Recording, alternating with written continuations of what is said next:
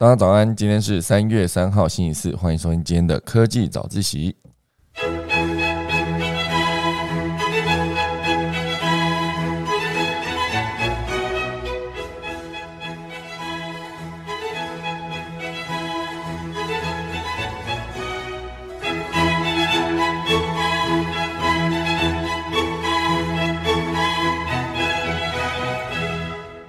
好的，今天来跟大家分享几则科技相关的消息。第一个是苹果，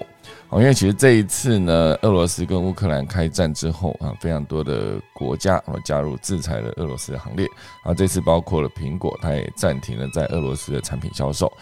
那除了苹果这一则消息之外，其实还有另一则跟苹果有关的，就是呃三月九号，好三月九号凌晨，应该说台湾呃时间三月九号凌晨，苹果又有这一次的算是春季的发表会，哈，就是非常值得大家期待。第二则呢，会跟大家聊到，就是 HTC 有一个元宇宙的平台叫做 Viveverse，哈，它算是一个反其道而行，让各大巨头都能上架应用的一个开放式平台的登场。我觉得这件事情蛮酷的，等下来跟大家详细解释为什么它有这样子的做法，以及它背后大概会有什么样的考量。然后第三大段呢，其实今天会放蛮大的篇幅，会去讲第三大段。我觉得这一次的艾卡拉，艾卡拉其实就是台湾算是一个非常专注于呃网络行销趋势分析啊，用数据来研究网络行销趋势的一个平台。那等一下会跟大家分享他二零二二年的网红行销趋势啊，所以大家钟声过后呢，就要开始今天早上的科技早自习喽。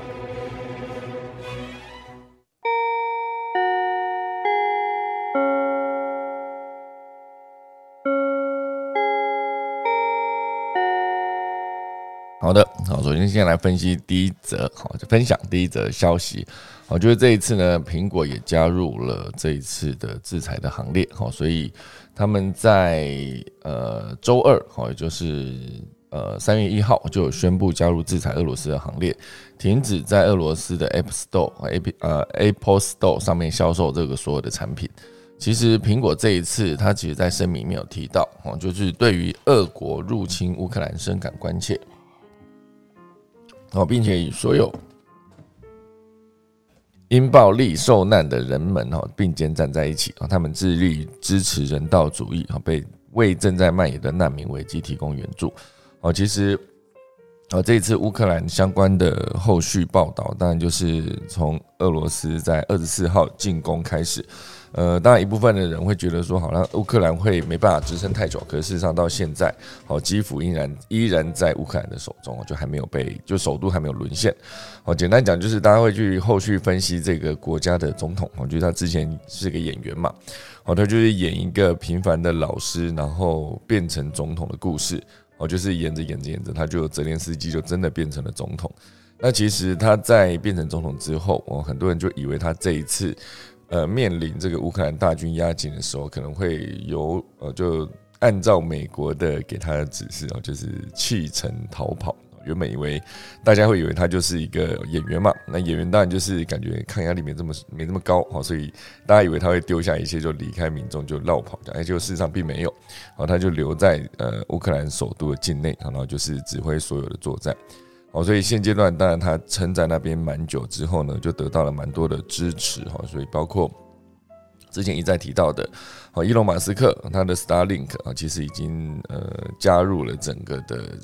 呃乌克兰的网络使用。哦，然后还包括他自己送过去的卫星接收器等等。那当然还有之前提到嘛，Google 它也是 Google Map 里面暂停所有的乌克兰境内好的所有呃交通路线图的显示方式。因为毕竟那有可能是难民移动的状况哦，比如说所有仓皇离开首都、离开乌克兰，哦，就流落到其他地方的路线。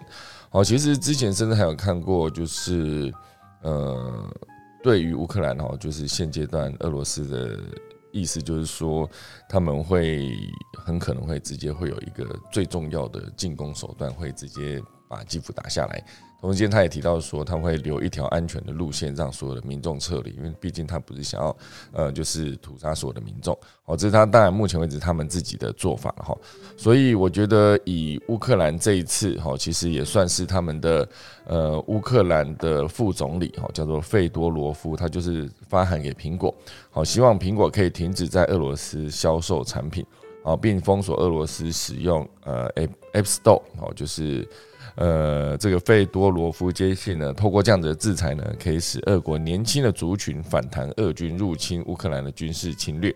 我觉得其实他们做了非常多的事情哦，不管是之前呃有他们的官方的名呃官方的人员直接发推特给伊隆马斯克，还有包括这一次的。呃，副总理直接致函给苹果，那其实就一一再强调嘛，作战其实是多方面的哦，就包括如果你可以。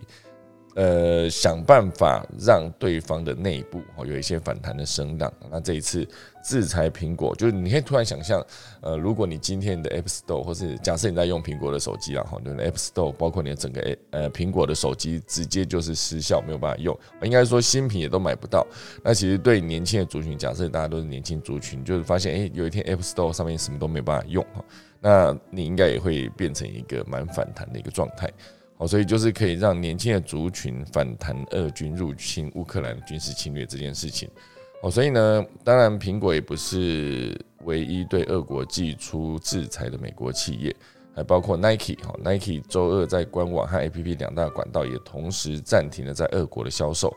哦，因为该公司无法保证向俄国客户交货。哦，包括呃，乌克兰国会议员也提到，啊，Nike 是私营企业，如何对？呃，俄国实施制裁是一个很好的例子，好，甚至包括呃好莱坞的电影公司迪士尼啊、华纳兄弟跟索尼影业，此前也宣布将停止在俄罗斯上映新电影。好，联邦快递跟 UPS 也已经暂停向俄国和乌克兰的送货服务。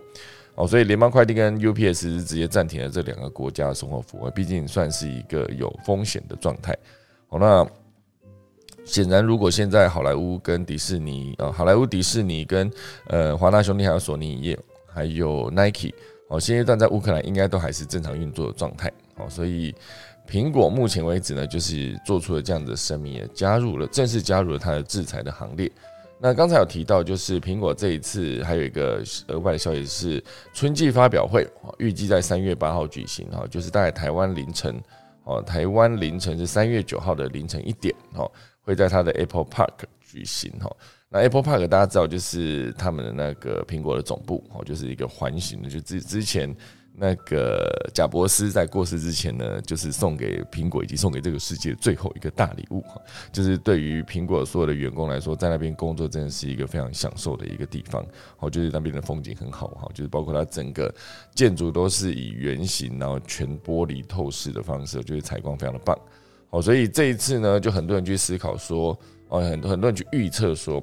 二零二二年的春季发表会到底会有什么样的新产品会上线？好，包括它的 iPhone SE 三代，然后就是俗称的低价的 iPhone 第三代，好，那还有 iPad Air 五，哦，还有另外还可以看见全新的 Mac Mini 跟十三寸的 MacBook Pro 的产品。那这一次的发表会主题呢，以 Peak Performance 来当做它的主题。好，明显可以看出这次的新产品大概会以效能跟速度为主。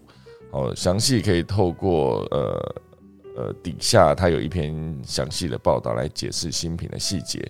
好，包括它的 iPhone SE 哈，一样是维持四点七寸，哦，就是更新幅度比较小，可是，一样可以让它采采用到五 G 的网络。好，然后还有另外就是关于它的 iPad Air 五。iPad Air 五有有望在二零二二年的苹果春季发表会发表推出，然后这个 Air 五，好，iPad Air 五呢会是一个延续 iPad Air 四的一个外观没有太大的变化，可是。可是它一样会有一个电源键整合 Touch ID 的设计哦，这件事情我觉得蛮方便的。因为早期我自己在使用 iPad Pro，应该是二零一七年的版本了。我那个时候已经是啊，那时候依然是维持你可以用指纹解锁哦，就是它的 Home 键旁边有一圈，你可以直接把手放在上面就可以直接解锁哦，所以相对是比较方便。那当然后来变成 iPad Air 系列之后呢，它就是加入了在电源键整合 Touch ID 这件事，好，所以也加入了类似 iPad Pro 的顶部扬声孔的穿孔的设计，好，所以变成说 iPad Air 它的声音表现也会更好。同时间里面一内部的硬体规格也有大量的提升，然后就包括加入多项 iPad Mini 六的一个特色功能。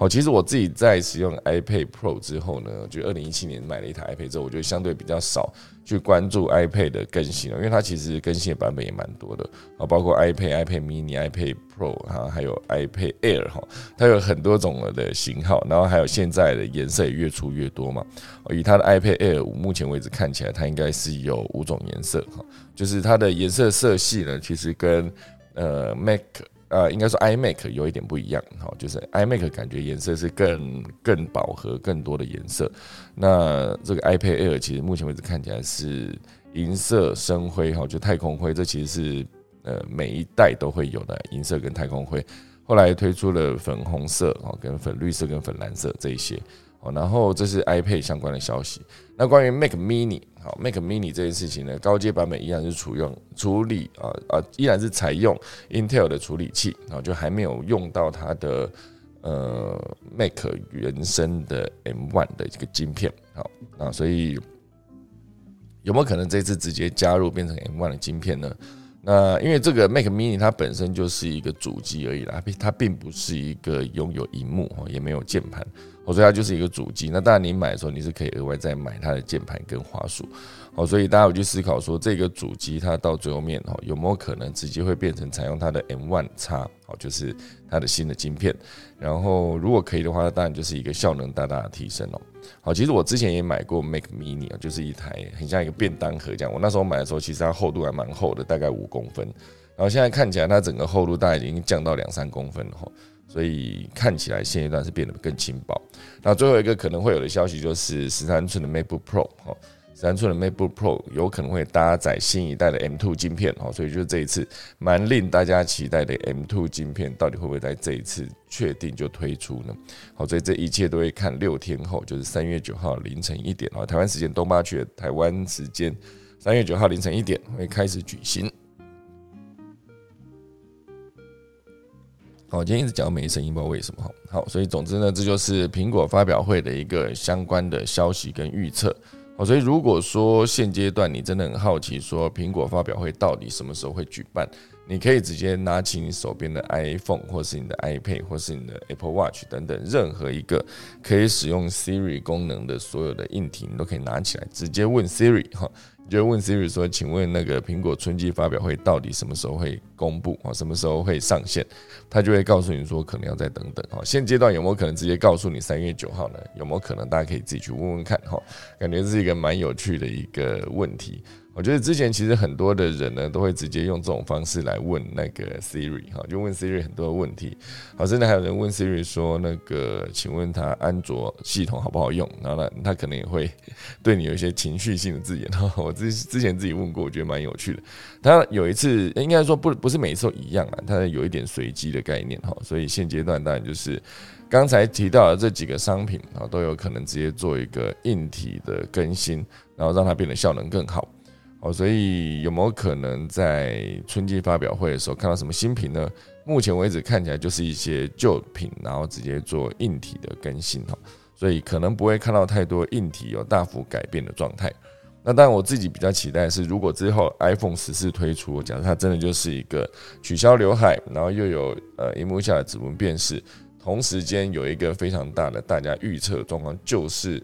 Type C 的充电器哈。Type Type C 的充电孔，就如果说它一切转到 Type C 的话，其实对于整个 iPhone，不管是在充电还是它的资料传输来看，全部都是一个数据线上面的升级啊。毕竟 Type C 的那个线，它传输的效能会比之前的那个呃现阶段 iPhone 的线还要更好。好，所以如果说它真的转到 Type C 的话，对于我自己来说啊，至少我在呃。出门以后，我可能就带一个充电器就好，就是直接带 MacBook Pro 哈，就是笔电的充电器。诶，它现阶段我的旧款的笔电，你看现在已经变旧款了。旧款的那个 MacBook Pro，它的充电器还是维持 Type C 哦，可是新新款它已经变成了一个 Mega Safe 哦，就是你可以直接用那个磁吸的方式，直接当做笔电的充电器。好，所以。用那个充电器反而没有办法充。假设之后真的 iPhone 十四它真的推出了呃那个呃 Type C 的充电头的话，哦，所以就看看它接下来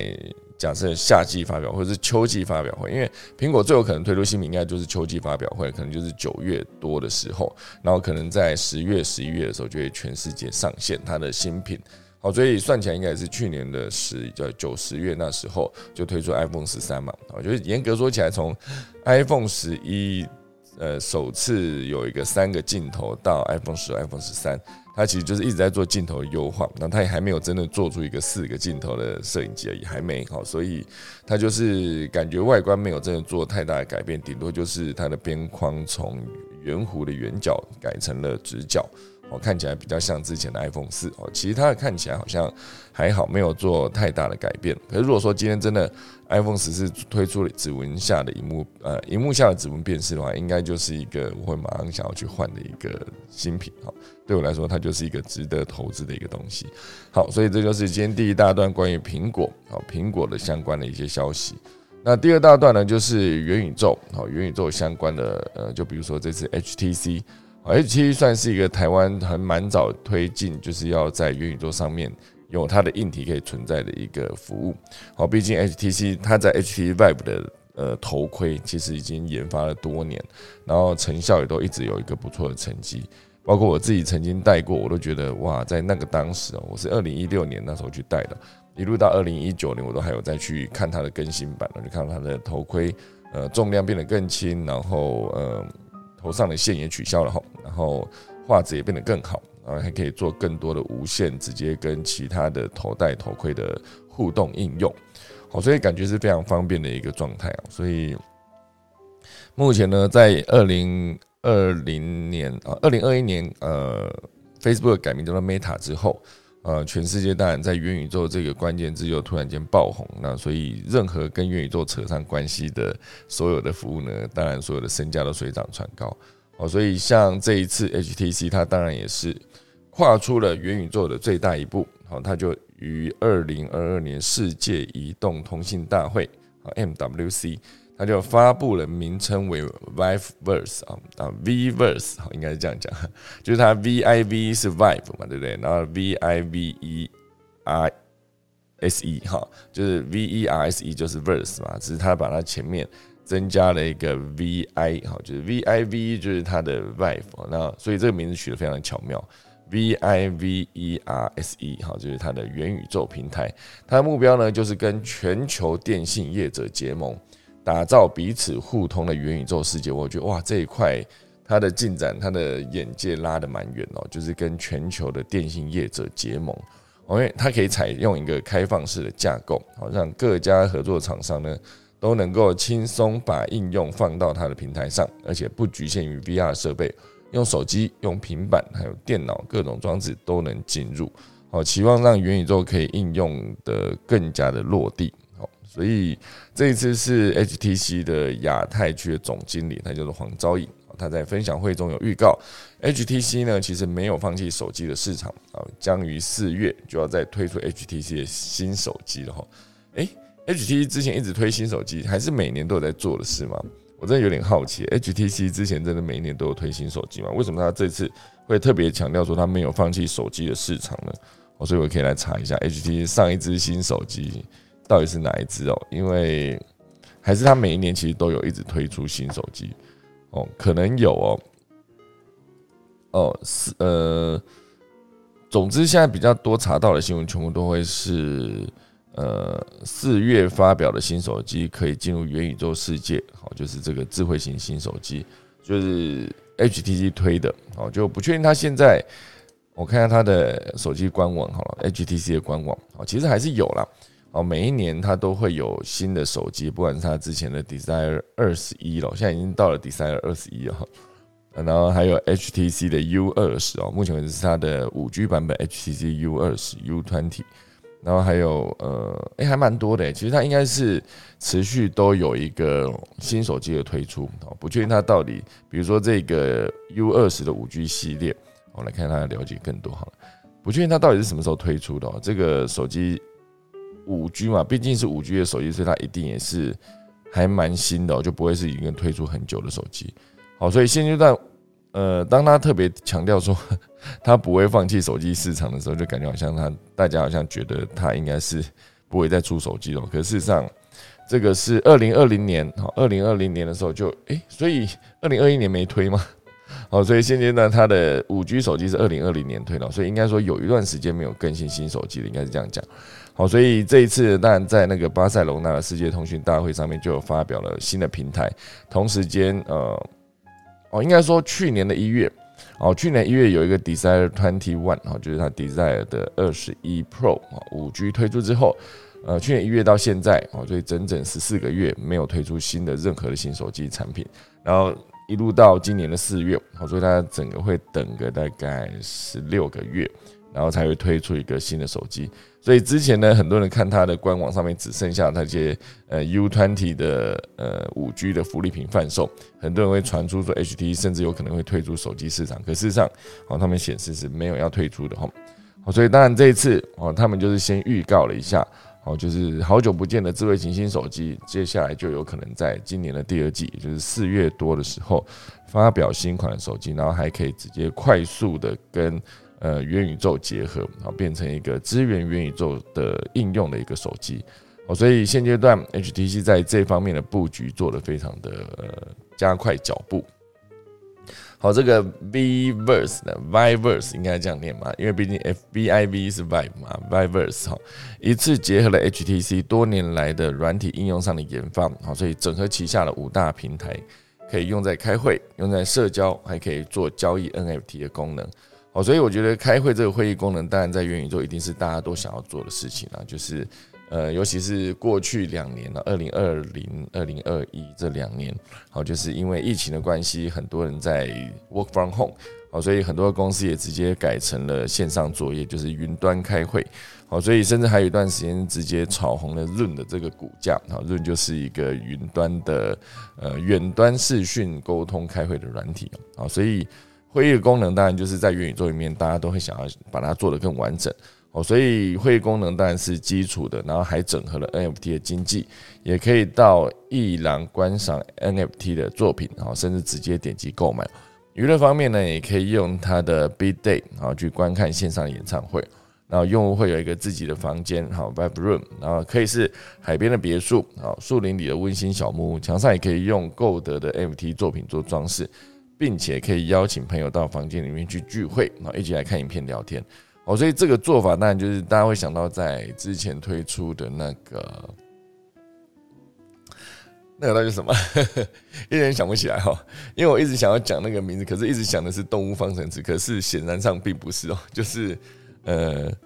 哎，那个到底叫什么？反正就是 Switch 推出的那个，每个人有一座岛，那个那个到底叫什么什么什么？呃，有一个游戏这样，好意思，好动物动动什么动物？森友会对不对？是吗？是动物森友会吗？它是动物吗？还是什么森友会？是不是？好，呃，动生，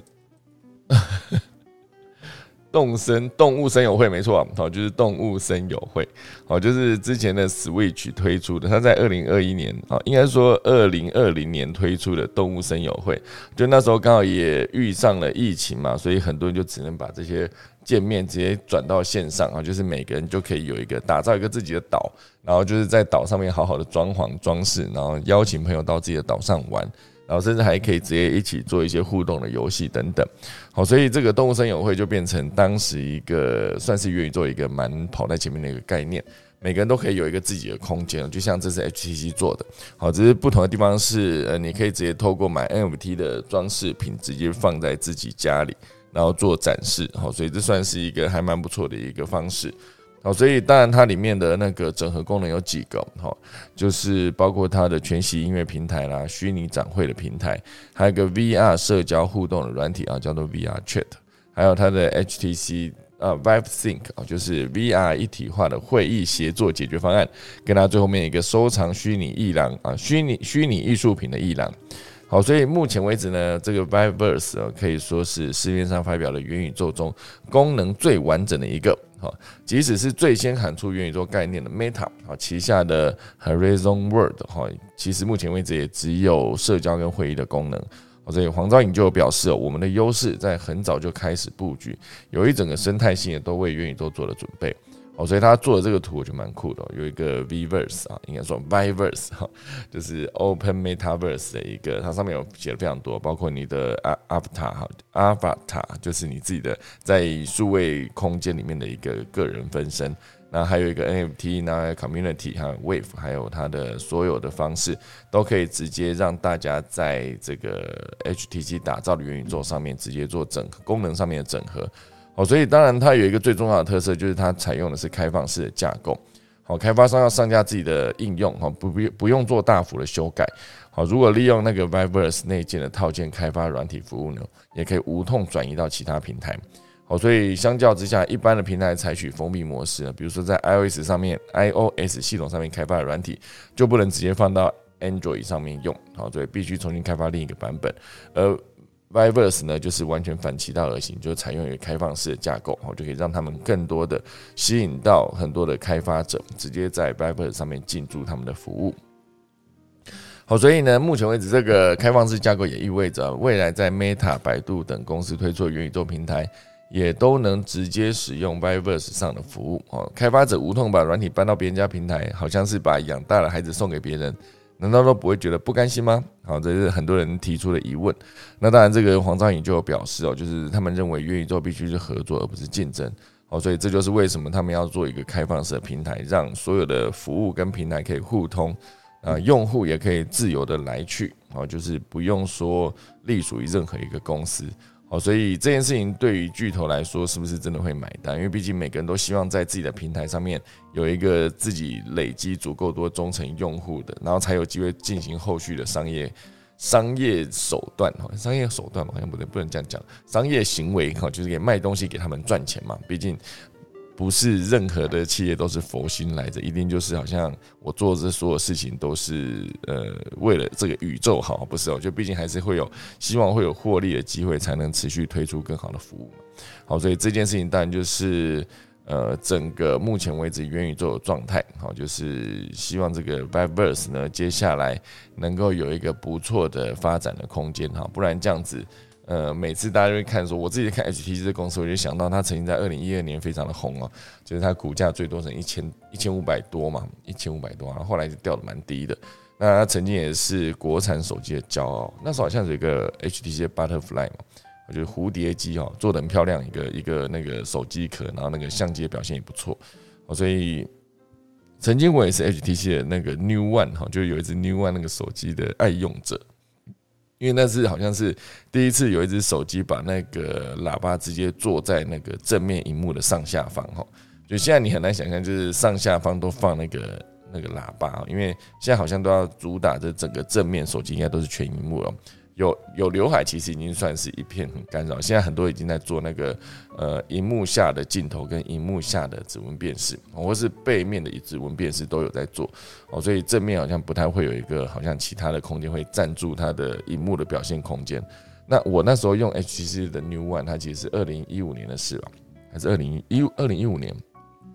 二零一五年我那时候用了一年的安卓系统，然后从从此之后。我就跳回我的那个呃，再隔一年我就买了新的呃 iPhone 六 Plus，就再也没有再回去安卓系统，因为那一年给我的使用体验真的是非常的不习惯。我就是毕竟在使用 iOS，那时候从 iPhone 三买到 iPhone 四，然后一路跳到 iPhone 六，这中间就是卡了一个 HTC New One。哦，就当然对那个时候的我来说，直接有一个呃 HTC 的手机，拍照效能也不错。然后它的声音表呃声音表现也不错哈，对我来说是一个很好的体验。可是它的安卓系统对我来说真的太不习惯，而且。我习惯了苹果生态系之后，就我的所有的，比如说我的呃，要用共同的同步的形式力啊，要用同步的手机的相簿等等这些东西，其实在比比如说我的桌垫、我的笔电全部都是苹果系统，然后我用了一只安卓手机，其实在同步上面会相对比较困难一些些，我就不会说像现在直接很无痛的用一个 iCloud 就可以搞定所有的东西一样。好，所以当然以前会觉得说 HTC 是。我用过，觉得表现不错，硬体都不错哈。可是事实上，软体这件事情我不习惯哈，所以最终我就是又离开了这个平台。然后，可是曾经也是全世界的股，呃，在手机表现上面是一个非常好的一个品牌，又是台湾的嘛，所以当然你会想说对它多一点关照这样。然后现在看到它在那个元宇宙上面的表现，其实相对不错。那其实看起来是蛮欣慰的哈，因为这个曾经这么辉煌过的一个台湾品牌啊，现阶段。曾经也被大家认为说，你的手机是不是之后就从此再也不更新了？我看，当然这次有强调，好，虽然它十四个月没有推出新的手机，可是，在四月的时候，它也推出一个跟元宇宙做高度整合的一个新手机，哈，就是希望大家可以多多期待。好，所以总之呢，这就是今天第二大段，哈，HTC 目前为止它打造的这个 Vive 啊，应该说 Viverse 哈，Viverse 啊，一直会念成 Viverse 哦。好，所以这个是今天第二大段。那第三大段会讲的一个重点，主要就是 focus 会放在呃艾卡拉二零二二的网红行销趋势。哈，讲到行销这件事情，前面有一个先可以跟大家聊的一件事情，就是关于行销啊，全联的公仔这一次，我不知道大家手头上到底现阶段有几只哈，就是我手上拿了一只火箭浣熊。就是一个之前我有发的一个线动，就是一个完全没有着色的一个吸盘小公仔，哦，非常小只。然后一拿出来的时候，我想说这到底是什么？因为我我我那时候第一时间，我好像是没有看《星际义工队》，我没有去看这一部片。可是当然，你看到所有《星际义工队》的角色会出现在《复仇者联盟》嘛？包括其实我自己昨天又重新看了一次《复仇者联盟三》。那我发现那个迪士尼 Plus 它有一个功能，我觉得还不错，就是。他看完你的正片之后呢，他有大量的，就你像在看 DVD 嘛，DVD 会有大量的幕后花絮，好，所以昨天我在看那个复仇者联盟的时候，发现他的迪士尼 Plus 频道底下一样有大量的那个幕后花絮可以看，然后那几个幕后花絮，好，包括那个呃 NG 画面，哈，包括一些被删减掉的片段。然后还有包括一些导演被访访问的镜头，然后还有一个就是我自己最期待，应该要重新再看一次。它有一个是两小，因为这部片两小时三十分嘛，这整个电影两小时三十二分左右。它整个作品呢，其实有一个在幕后花絮里面呈现的，我觉得是对于我这种做幕后的应该会非常感兴趣的。比如说，他就是让导演跟编剧，好直接还有一个制作人直接在现场。就是电影也播，然后他们就在边播的过程中边讲、边聊天、边讲话。我觉得我其实蛮喜欢这样子的一个做法，就包括之前六人行，我在看他的 DVD 的时候，其实也是有这样子的幕后花絮。我就让导演来跟所有的呃观众聊天，我就聊说，哎，这边为什么要这样拍？而且这边这句话为什么要这样讲？然后呃，甚至还有一些就是写出来的时候，我觉得蛮酷的。就是我我昨天只是快速划过去，我觉得我应该要再找时间重新看一下这个导演版啊。导演正在跟所有的观众聊天的这个做法，好，比如说里面有一幕，哦，就是当那个呃，多尼斯大哥就钢铁人，然后他遇到奇异博士的时候，然后大家在讨论叫什么名字嘛，然后这时候他那个编剧就讲了一句话，好，就是呃。他讲了一个很还蛮内部梗的一个梗啊，就是就是当奇异博士问那个钢铁人说：“你知道我的名字？”类似这样子，然后钢铁人这时候其实编剧就讲了一句话，他就说他本来想要叫他福尔摩斯，我觉得。这真的是超内部的一个梗哎，就是因为毕竟那个班乃迪克康普拜区，他其实是有演那个福尔摩斯的，就是新世纪福尔摩斯演的非常的好，好，所以他当他去接手演了那个呃奇异博士之后，那很多人会对这个角色还是会有很多印象停留在那个呃福尔摩斯这个角色嘛，好，所以如果说你在漫威的这个作品里面，好让钢铁人去讲了这句话，他应该是非常暗黑的一个梗梗哦，因为毕竟他属于不同的一个 IP。旗下好，就毕竟 福尔摩斯不在漫威底下嘛。可如果说福尔摩斯在漫威底下，他去做这样的串联，我就觉得非常的好玩。好，所以他们昨天那个编剧在聊到这句话的时候，他就说：“哎，我本来想要写福尔摩斯的，结果没有写。”然后另外人就笑他说：“我看你也不敢写。” 可是如果真的写下去的话，应该真的很好笑。旁边人就在聊这种天，知道？所以我觉得对我这种做幕后从业人员的人，如果可以从头到尾看那个。导演跟编剧哦，在影片进行中做的这种很轻松的聊天，应该是一个非常有趣的一件事情。好，所以呃，讲到这个复仇者联盟，就当然我刚才是因为提到全年的公仔，然后讲到说我又重新看了一次复仇者联盟的一个第三集哦。那当然看了第三集之后，人都死光光了嘛，死光光，就是呃死掉了一半的超级英雄。那后续当然要再看第四集才可以再让他们把他们救活这样哈。所以总之呢，这次就是呃全联哈，再回到这个呃新闻哦，全联推出了超级英雄总动员这个活动，我觉得它有一个复仇者联盟的公仔哈。当然，这公仔其实它的质感没有做的非常的好哈。哦，所以当然有被呃，比如说台北大学的教授啊，汪志坚，好，然后还有一个是龙华科大的气管助理教授哈，卓建道哈，就是异口同声说，这其实是一个非常非常棒的一个负面行销的案例，好，所以他们就从五个面向来剖析全联如何把言上变成一个呃商法啊，就是商业的商啊，法律的法商法哈，办法的法哈，所以呢。之前我不知道大家到底手头上现在到底有几个啊？我自己是只有一个，因为那时候就是买了一个呃四百零八元，然后我就拿到了一个公仔哈。我记得那时候店员把那个公仔拿给我的时候，是有一种一不知道为什么有一点点怯生生的感觉哈，就是他就是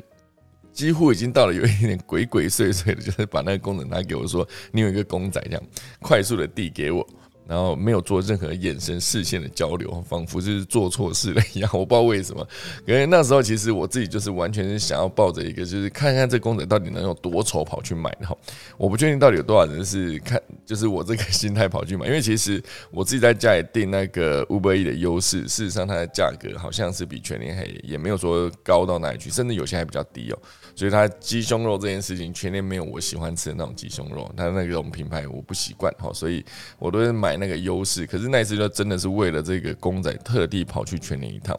所以很多人就会把那个自己手头上的公仔直接呃拿到就拍成呃一个开箱影片，或者是把所有的成品就摆成一排哦，然后就会发现很多的造型其实都是做起来非常的丑哈。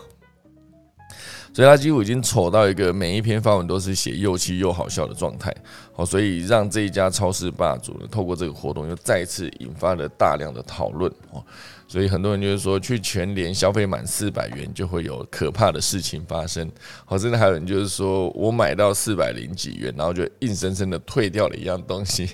降到三百九十几的安全警戒线底下，好就可以不用拿到这个公仔。因为讲的就是酸溜溜，可是事实上对于这个的行销来说还是很有趣哦。就是毕竟大家会去关注这件事情，好，所以呃，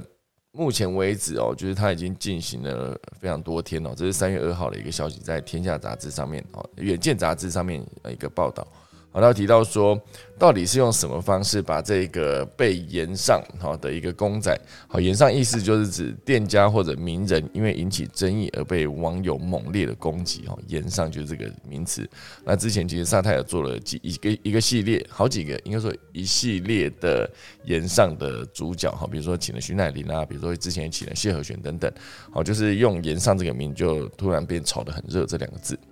所以如何把岩上的这个公仔呢？哈，那因为品质嘛，哈，所以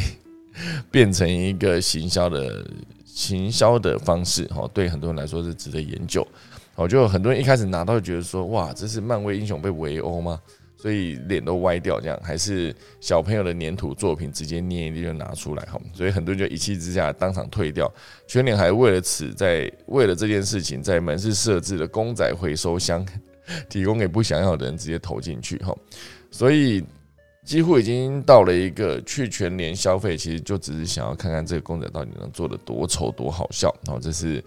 甚至很多家里的小孩还很爱好，所以这次事实上，呃，整个。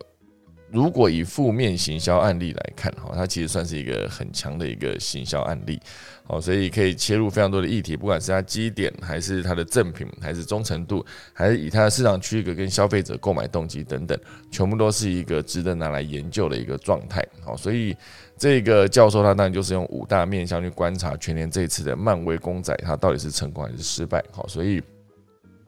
还有几个商法哈，就比如说第一个，为什么是设定满额四百元哦？因为推测常年客单价低于四百元，所以他们是为了拉高特客单价而设定的哦，四百元。因为之前可能大家的客单价都是在两百、三百元左右，好，所以消费者对消费者来说，就是你只要再多花一点花费，就可以得到一个满额赠礼。自然而然的客单价就会拉高哈，就有机会增加业绩哈，所以这是一个方式。那当然，第二个就是为什么要看起来送这种看起来品质很差哈，就是 的一个赠品。好，那全全年他其实之前有回应哦，这因为这个公仔算是转印制作哈，所以就无法像是手作涂装般的精致。好，所以以漫威的吸盘公仔。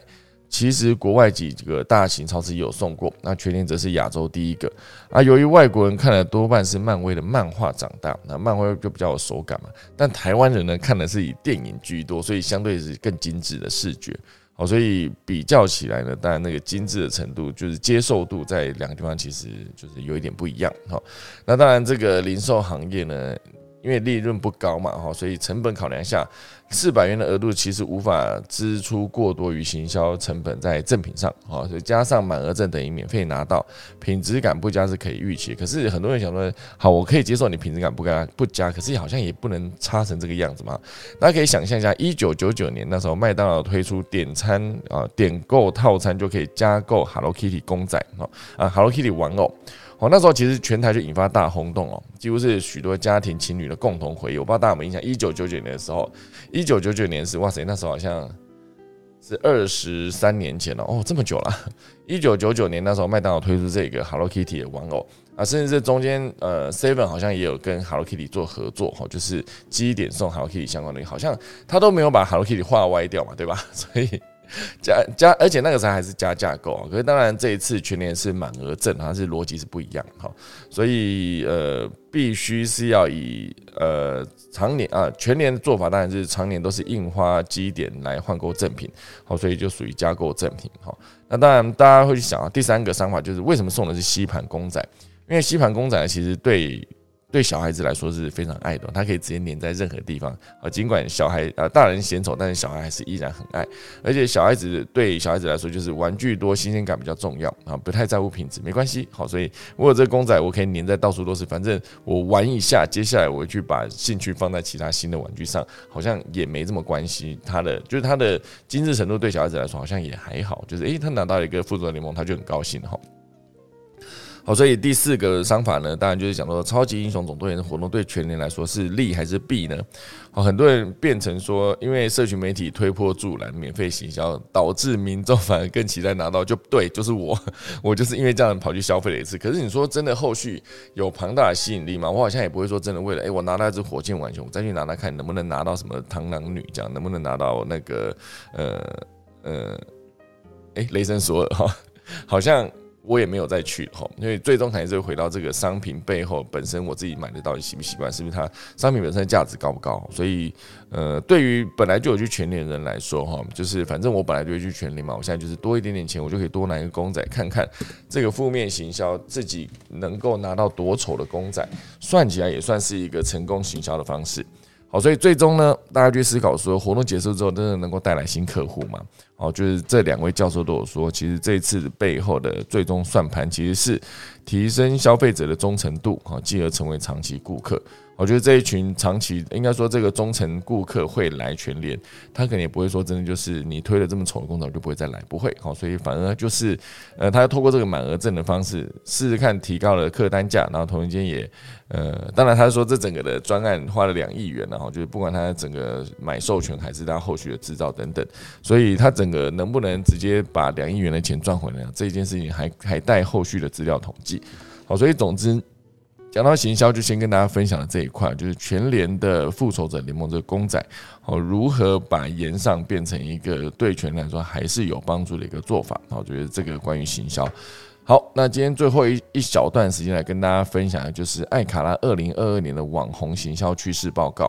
哦，艾卡拉其实是一个专注于行销的数据分析、哈数据统计以及分析的一个公司，这个平台哦其实做的非常的好。那我觉得现在这个时代，数据都会说话嘛，所以如果你能掌握到足够精准的数据，对你后来做任何的决策来说都是很有帮助的。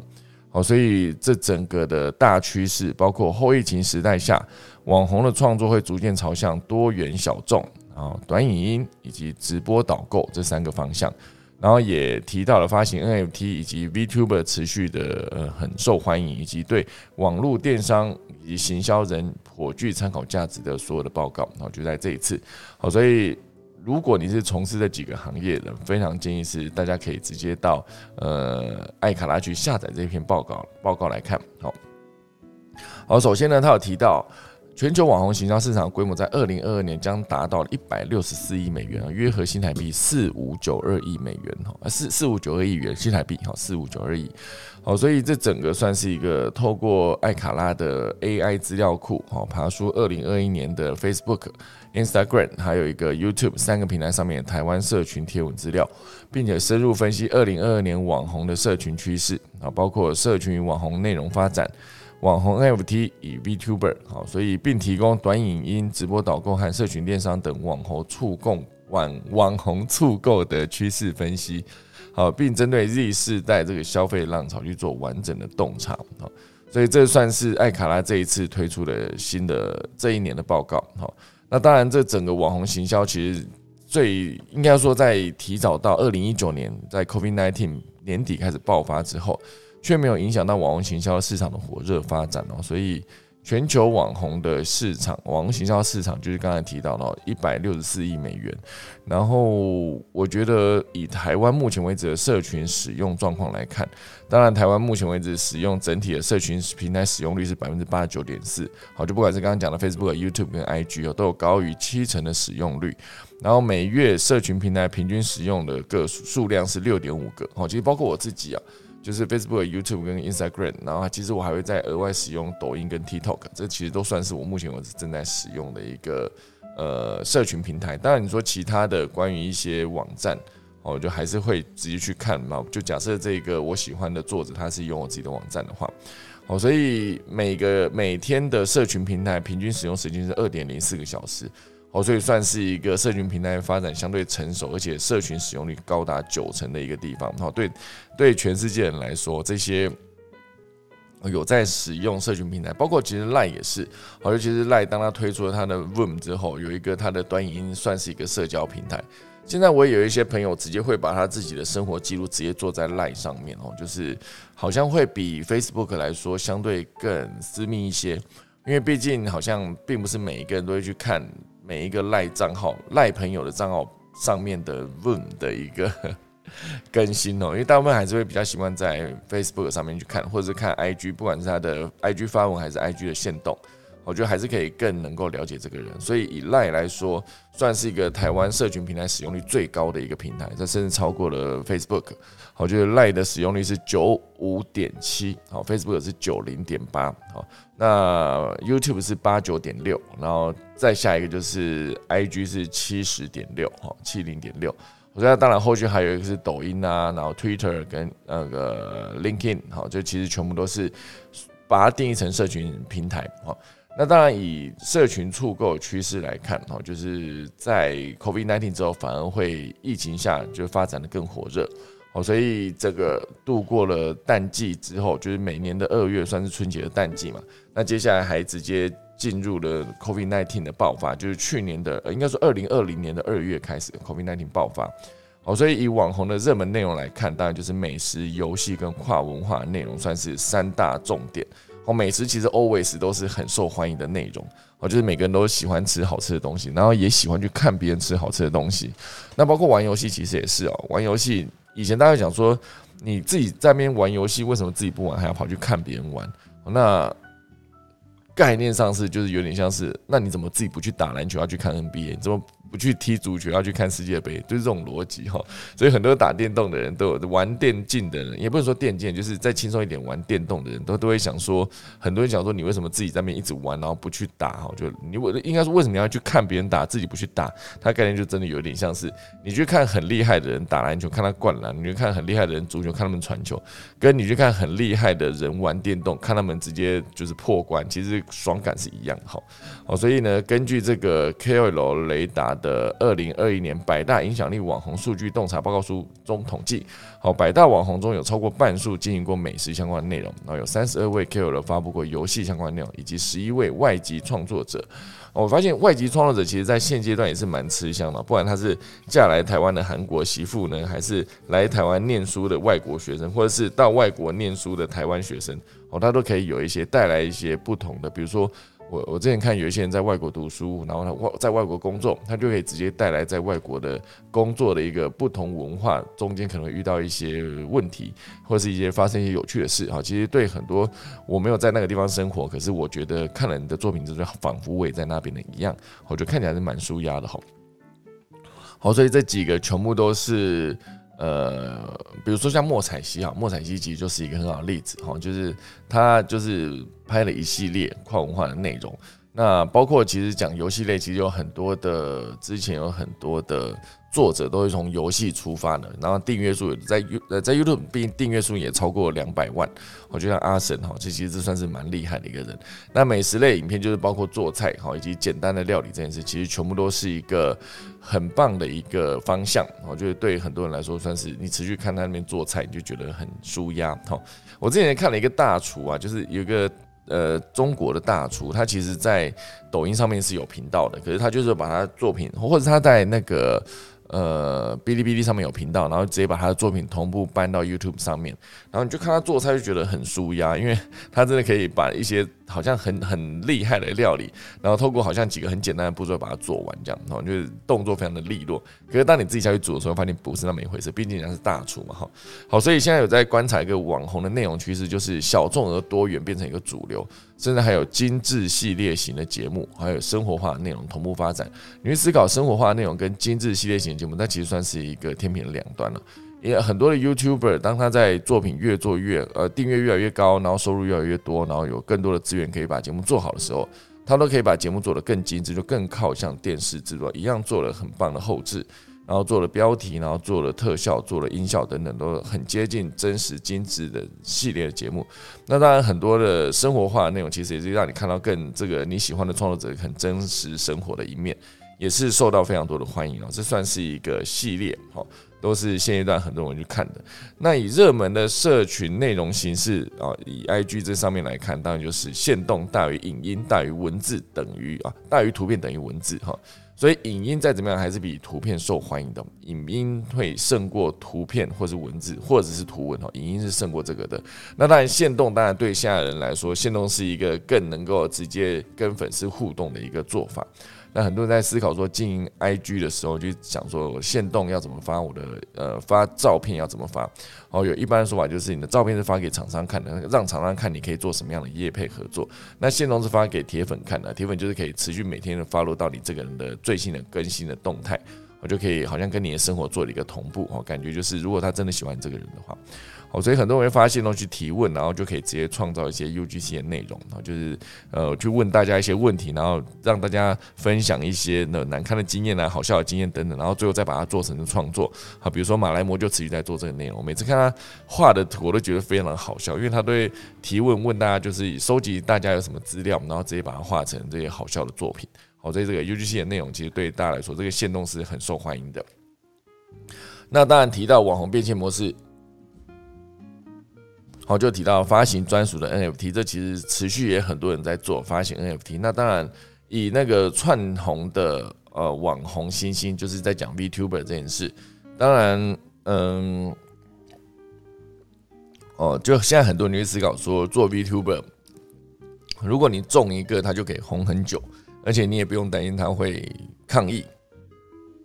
哦，就是。相对的比较好掌控这个 IP，也不用担心它出错，不用担心它去有一些绯闻就让它被毁掉哈。这些东西其实全部都是大家可以去思考一点，那 VTuber 的价值还是存在的。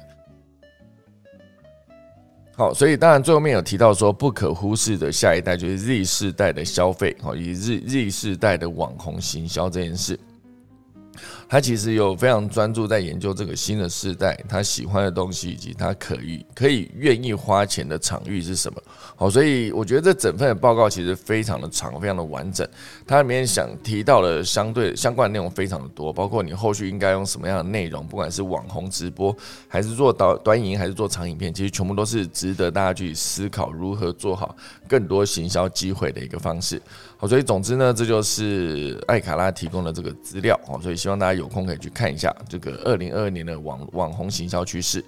好，最后呢，就来跟大家分享一下今天的农民历。今天是二零二二年的三月三号啊，也是农历的二月初一啊。今天是个好日子，宜嫁娶、祭祀、祈福、求事、开光、出行、出火、拆卸、动土、认养、入宅、安床、开市、交易、立券、挂匾、破土起钻、出福成福。已有二十个，既只有修造、开池、自产、迁徙、上梁、安葬，所以开池就是今天不要去挖水池或水井哦，不不适合哈。忌好，所以总之就是今天农民历，等下钟声过后就要先结束今天第一阶段的可以早起喽。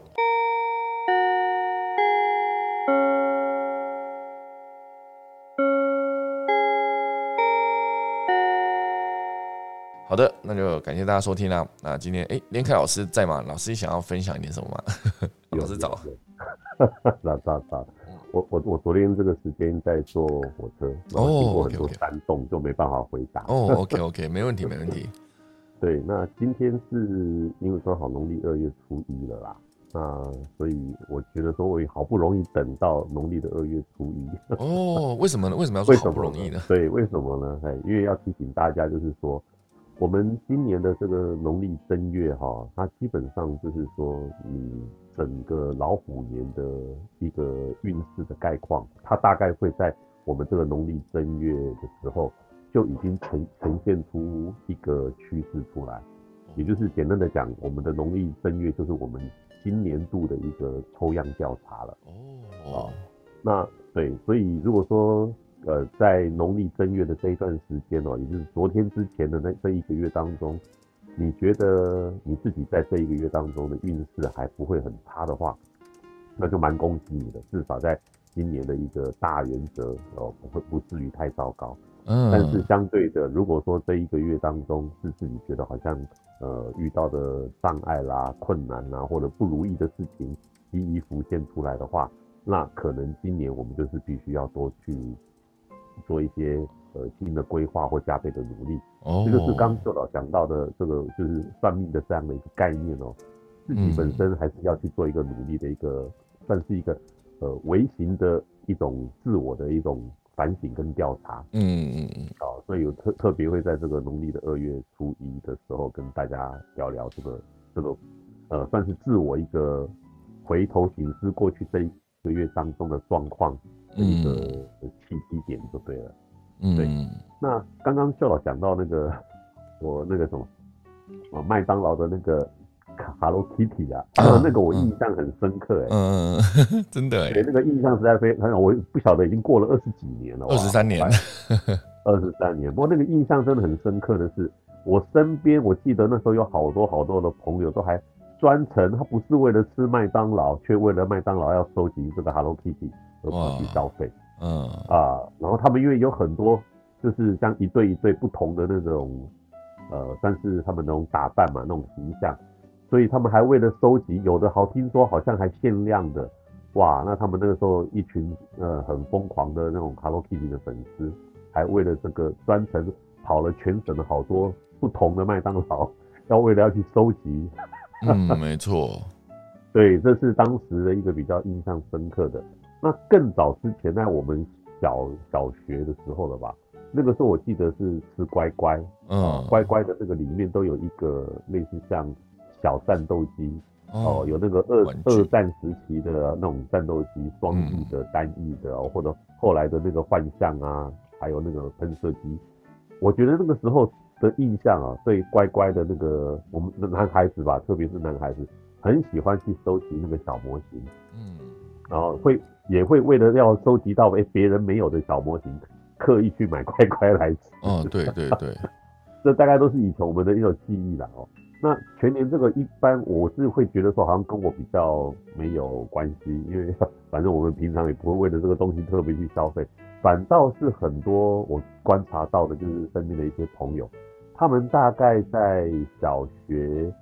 三年级以下的小孩哦，只要小学一、二、三。他们就反而对这个全年的这个公仔很有兴趣，我就不晓得为什么了。大概是小朋友的，对，可能是小朋友的的那个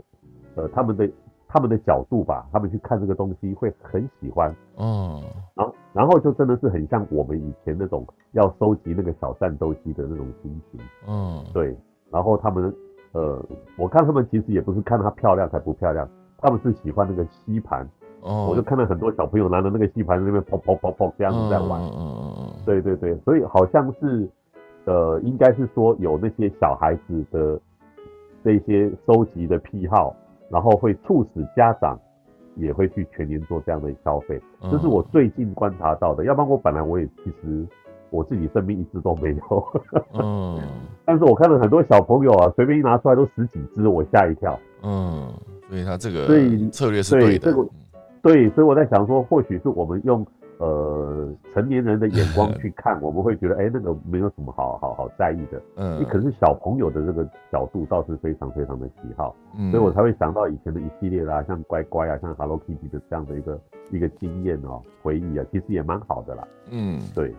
对，那以前好像还有那个那个百事可乐啊，百事可乐在收集那个瓶瓶盖里面的那个内塞有有？嗯。对，他好像收集了几个那个，就是凑成，我印象里面是凑成《西游记》的人物嗯。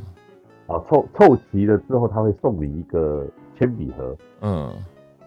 哦，那只要能够收集到那个铅笔盒的时候，他们大家就会觉得哦，非常非常的喜欢。嗯，哦，那个好像是得到一般人没有的宝物一样，嗯。那都是非常非常成功的行销啊，这是我们印象当中呃分享给大家。嗯，好的。哦，老师听你这样讲，我就会想到一个，我小时候就是那时候书跑，书跑买一箱，然后里面的每一个拉环上面都有那个抽奖的机会，所以我那时候家里买了一箱，我就是直接一个人把二十四罐全部打开，然后当场被揍，因为没有要喝嘛，把它全部打开，然后搞到那个都是因为因为因为已经开了，所以要么就喝，要么就是要放在冰箱，你就搞到冰箱里面全部都是开过的那个书跑就被就被就被骂这样，马上被骂。对啊，我有一段时间是那个什么买那个，对对对，就再来一罐，就是那个再来一罐啊。再来一罐。我记得好像还有，我那段时间很喜欢乐高，那时候好像买奶粉会送乐高，所以那时候我就是一直一直认真的想把奶粉喝完，然后再去换新的乐高，就买下一个时候有换乐高的机会。所以我，觉得这种赠品真的还蛮厉害的，我会记得到现在，就是那时候那个再来一罐，或者拉环里面有什么，或者有一段时间那个瓶盖里面有什么，就比如说啤酒的瓶盖，或是那个那个可乐的瓶盖，好类似这样子，它都有一些行销的方式，我都觉得会记到现在，真的是蛮厉害的。嗯，哦，有有人问我说，明天的二月二号土地公生日嗯，拜拜有什么特别要提醒大家的？哦，没呃，有一件事事情可以特别对，可以特别提醒大家，明天除了是农历的二月二号的土地公生日之外啊、明天还有一个很重要的一个民俗的文化，叫做龙抬头哦，二哦，月二龙抬头。嗯，那龙抬头它的典故，我之前有跟大家提过，它有一个典故的话是要特别去吃爆米花。哦，真的啊，爆，对对对对，所以现在如果还在我们房间里面的朋友，或许明天可以再提醒大家一次啦。哦就是吃好好好爆米花。明天二月二号吃爆米花是为了呃让我们每一个人增加好运嗯，啊，是是能够得到龙王的眷顾。龙所以如果有机会的话，对大家可以去 Google 一下我们的二月二龙抬头啊你就会看到吃吃爆米花的由来。OK OK OK，好的好的，谢谢老师，谢谢老师。好好好 OK，OK，那感谢老师啦。那今天这个节目目前为止时间到八点十九分了，那今天就谢谢大家收听啦。我现在打下个钟喽。